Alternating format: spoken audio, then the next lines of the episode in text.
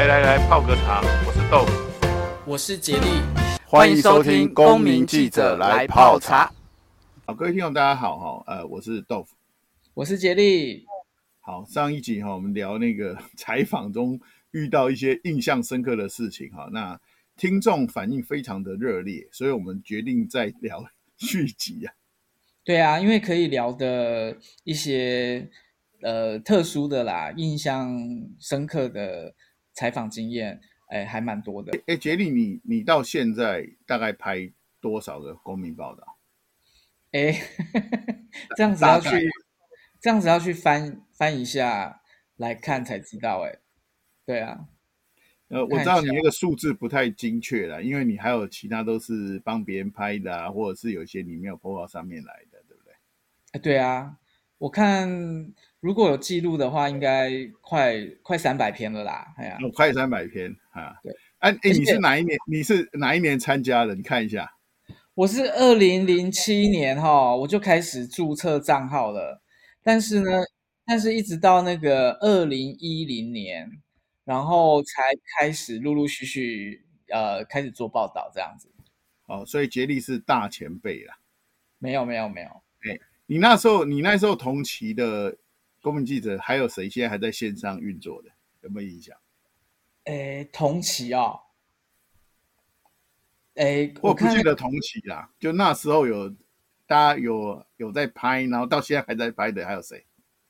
其实都有诶，那个我其实是看了那个大暴龙的呃公民报道，哦，就是那个竹南大埔事件，哦、然后才开始。呃，投入这个公民报道，所以那个大暴龙都还在啊。然后像那个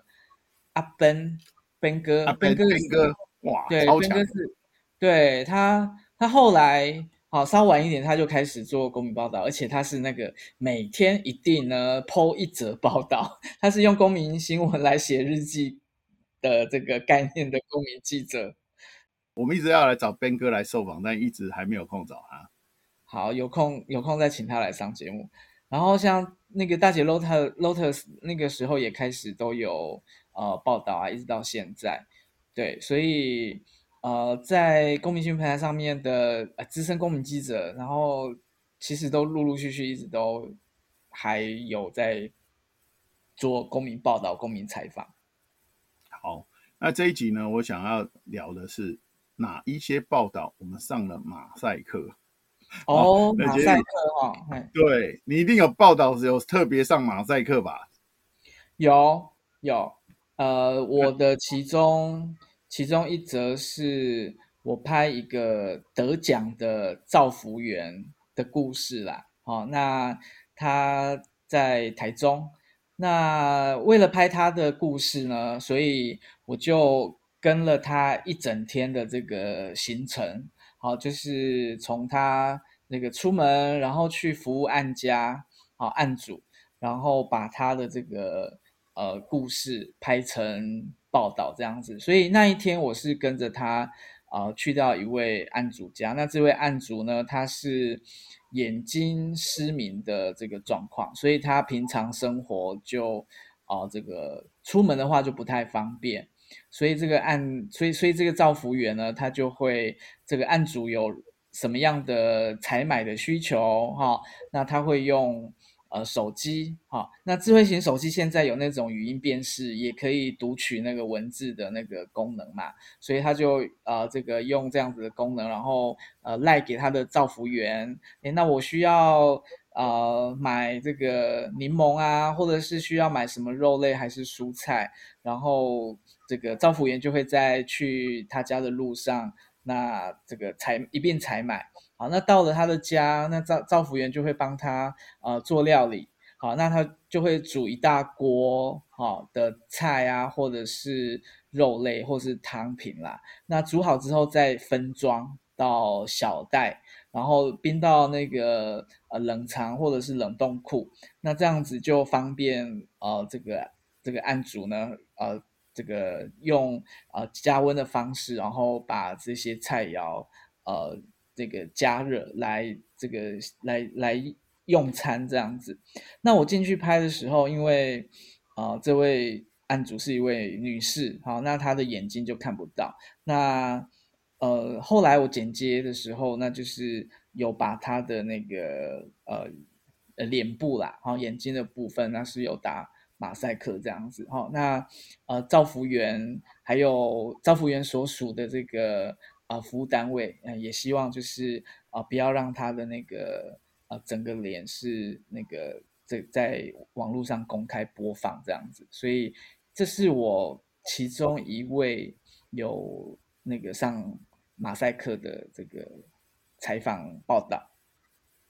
是，那先跟各位听众朋友说明一下哈，我们去做采访一定要获得当事人的同意哈。那所以不管有没有上马赛克，我们一定是得到当事人的同意。那为什么有时候我们会上马赛克？其实就是，呃，这个受访者他不想要曝光，但他可以接受我们的采访，但他呃有一些理由之下，他没办法呃曝光，所以我们才会去上这个马赛克。嗯，那呃竭力分享这个是一个造福员呃拍摄的一个过程。哈，那以我自己呢，我有两则上马赛克的呃报道比较印象深刻。哈，那。呃，其实呃，应该这样讲啦，有一则是我先上了马赛克，但是当事人看完之后说，能不能把马赛克拿掉？哦，是什么样的报道？那我去拍一个叫做《红鼻子医生》的故事。那红鼻子鼻红鼻子医生就是呃，他们会有专业的这个表演人，他会装扮成小丑。到医院去陪癌末的小朋友，或者是癌症，呃，需要在医院住住在医院住比较久治疗的小朋友。那因为这些小朋友，呃，他一直要在医院接受治疗，所以他很寂寞，或者是他没有办法回到学校去，所以他们就会去娱乐这一些小朋友。对，那去拍这样的一个报道。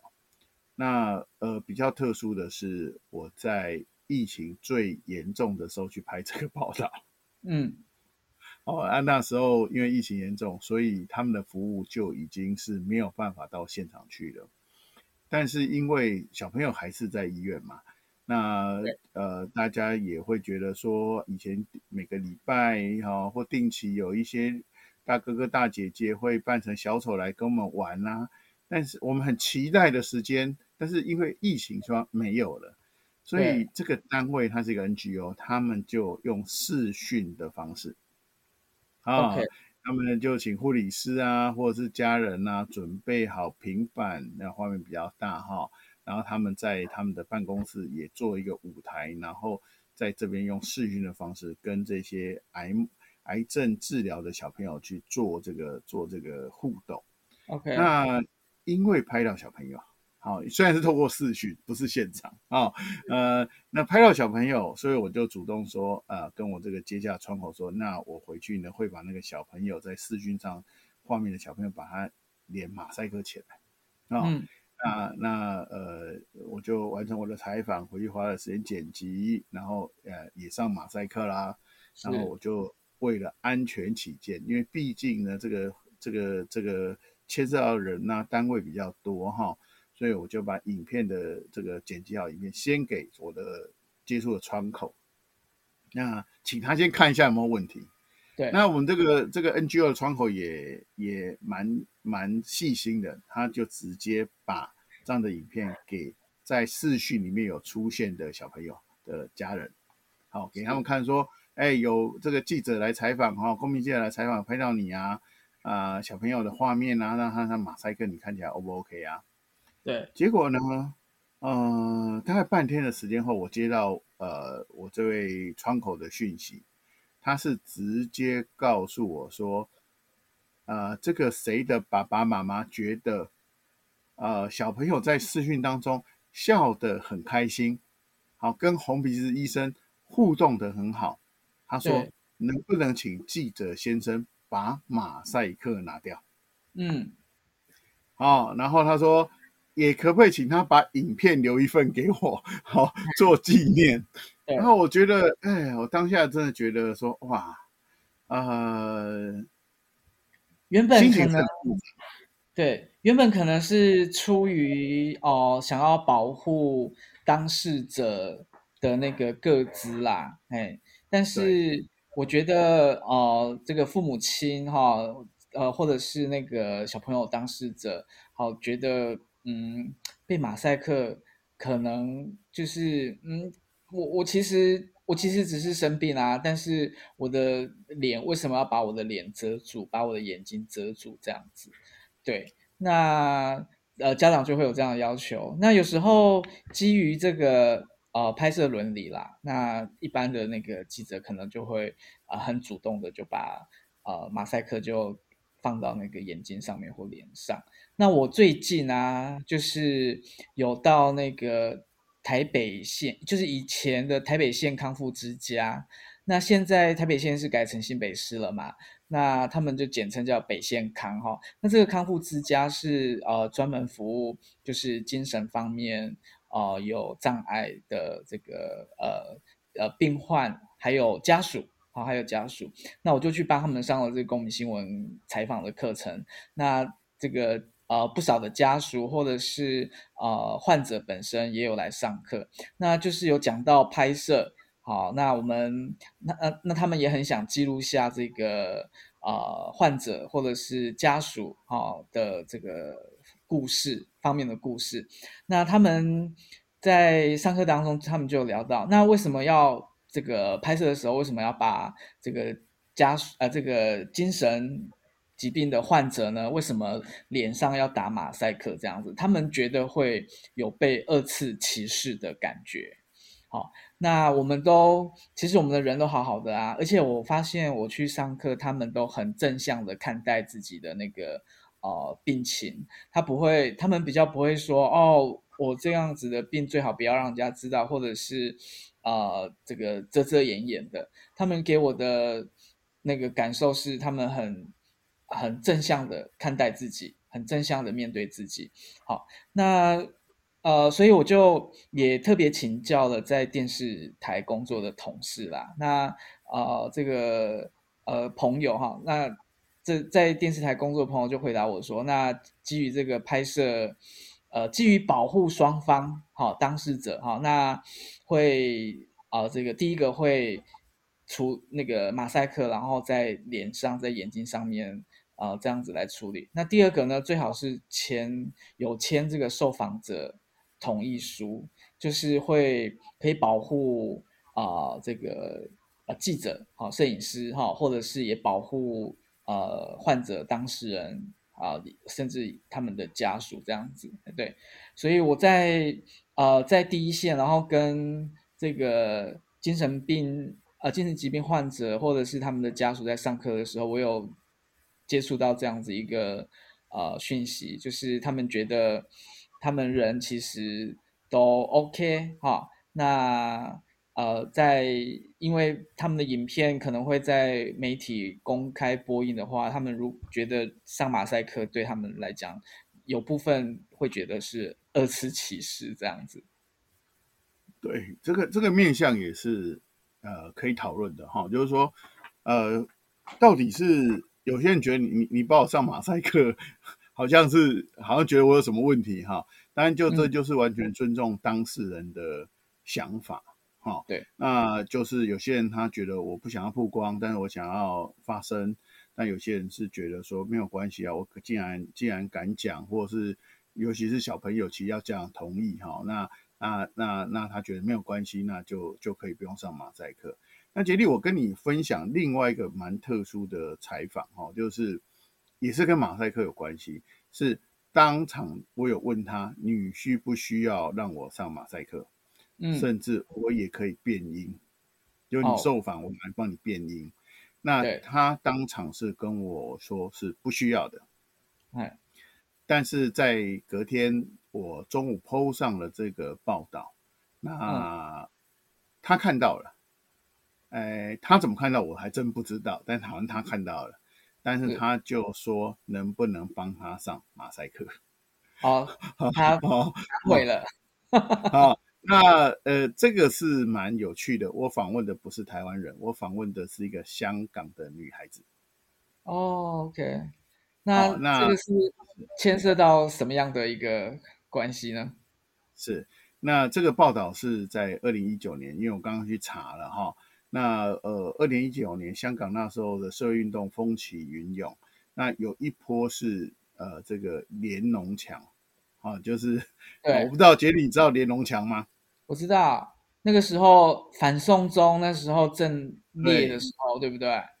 对对对对，那他就是大家在抗议的反送中，然后他们就呃有会在呃一些地方就贴上自己的抗议呃反对的意见，然后然后在这个公在公众的地方，结果就会有些人支持中国的就会来撕毁啊、破坏啊之类的，所以呢，这个香港女孩子其实很有趣。她很年轻，我我看起来大概也是二十岁上下。她其实是要来台湾参加，来听一个演唱会。但是呢，她来台湾这几天，她想要在台北的街头呼吁大家关心香港的目前遇到的一些政治上的困境。那所以呢，他就自己在呃，他就准备了一些东西哈。那准备什么东西？准备了黄色的安全帽。哎，我上一集我们提到安全帽，哦哦，因为因为香港他们在街头抗争有段时间，他们是会戴雨伞，他们会戴安全帽。那原因会戴护目镜，原因是那时候会有催泪弹。对，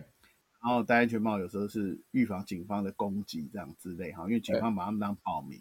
所以呢，他就全副武装站在台北市的街头，呼吁香台湾人呃。呃，关心哈香港的问题这样子，那他他那边站了之后呢，他把这样的东西放到网络上去。呃，台湾有几个呃关心这样议题的年轻学生，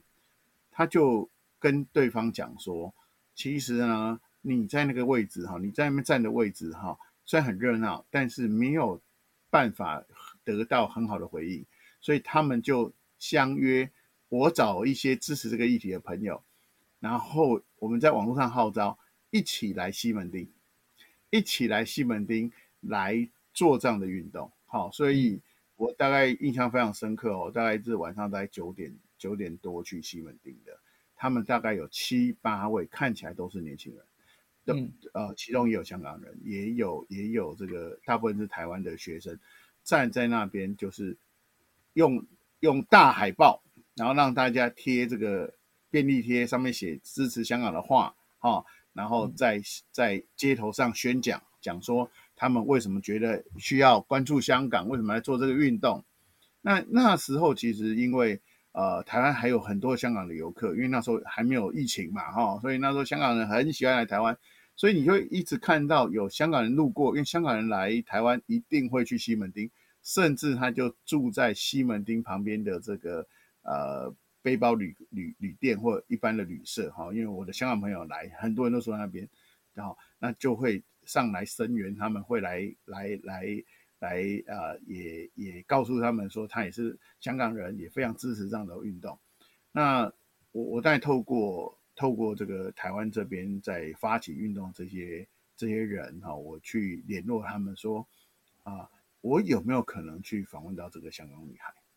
嗯，好。那他他说好，他帮我问一下，就他问一问，就是跟我约定好这一天，就我去的那一天晚上大概十点多，他说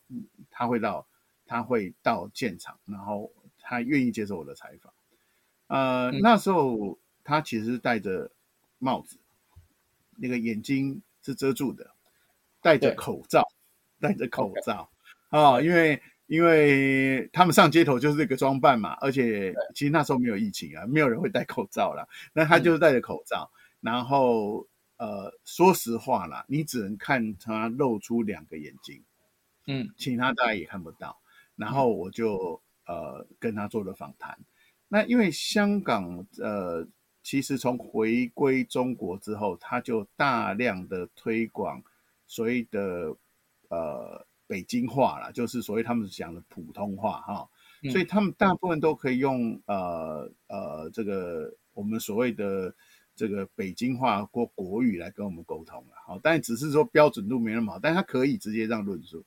那因此我就拍了他，然后做了一则报道，然后呃回去就剪片，然后把这样报道放到网络上去。好，嗯、那我我我我刚才告诉告诉杰利说，告诉大家说，哎，我并没有他的直接联联系方式，那我也不知道他怎么看到这个报道，但是我在。第二天 po 上 paper，我还印象深刻，是一个中午。为什么我印象深刻？因为我立刻收到一个陌生的 line。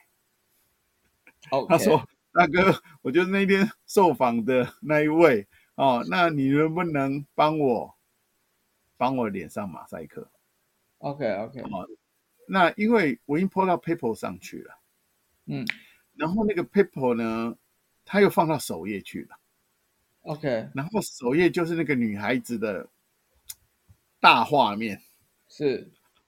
那我就我就我就我就赶快联络，因为那时候我没有想到删除，嗯，我那时候没有想到删除这个事情。其实我是不是可以删除它，把这个影影片下架？应该是可以，对啊，是可以删除的啊，对。但是那时候我没有想到这件事情，我就赶快联络呃 PayPal 的工作人员说，能不能帮我把它从首页先拿下来，因为我要上重新上一次，我要重新上马赛克之后重新传一次这个影片。然后那时候他们刚好都去吃饭，他就说好好，我我我现在在吃饭，我吃完饭回办公室就帮你从首页上移除掉。嗯啊，所以我就赶快帮他上上马赛克，重新。把它呃再上传这个影片，所以这个也是在在我采访当中一个很特殊的经验哈，就是说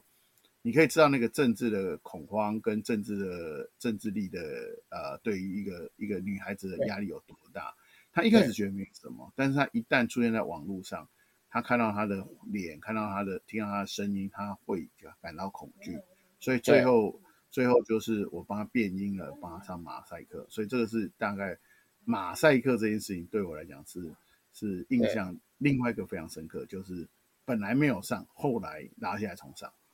对啊，这方面就是真的要小心啦，因为呃，这个香港女孩她面对的是呃中共政权，那大家都知道那个中共的话，就是不管在网络上哈，那甚至甚至像我们我们台湾人的话是呃。这个有充分的言论自由嘛？所以我们有时候可能都都会在那个呃社群媒体平台网络上，可能都会发表一些这个可能啊、这个啊、抱怨一些时政啊或者是的问题哈、那如果你有提到敏感的字词哈、尤其是跟中共有关的话，那不管你是留在脸书或者是呃任何的网络上，你可能。可能都会这些资料，可能都那么潜移默化的都被那个中共掌握哈。那当你有一天，哎，也许你只是呃这个转机哦，或入境哦，那你可能就会这个遭受到那个呃这个这个中共的可能被所谓的被被逮捕啊什么的。那因为陆陆续续都有呃不少的台湾人民哈，那在进入。进入那个中国的时候，就是被呃所谓的逮捕哈，那还做黑牢或者是音讯全无的这个例子其实都有。那所以呃，这个香港女孩，哎，对，我觉得她就是呃上个马赛克，对于她的人身安全来讲会更有保障啦。好，那好，呃，对了，那呃举个例子，那个呃香港的苹果日报哈，因为老板黎智英被。抓进监狱到现在都还没有办法放出。苹果日报在台湾也有呃这个分公司了哈，所以所以呃其实好像香港政府有想要来扣台湾的这个苹果日报的主机哈，那时候也有民间团体站起来反对啊，就是后来好像没有让他让他去取得那个 data，因为台台湾的苹果日报是收掉了哈。但是好像现在那些资料是没有交给第三方。嗯、那这一集我们就聊到这里吧。好，好、哦，那跟这个采访有很多有趣的故事，也许有机会呢，我们会再跟各位听众朋友分享。那各位听众，那我们就下回见喽，拜拜，拜。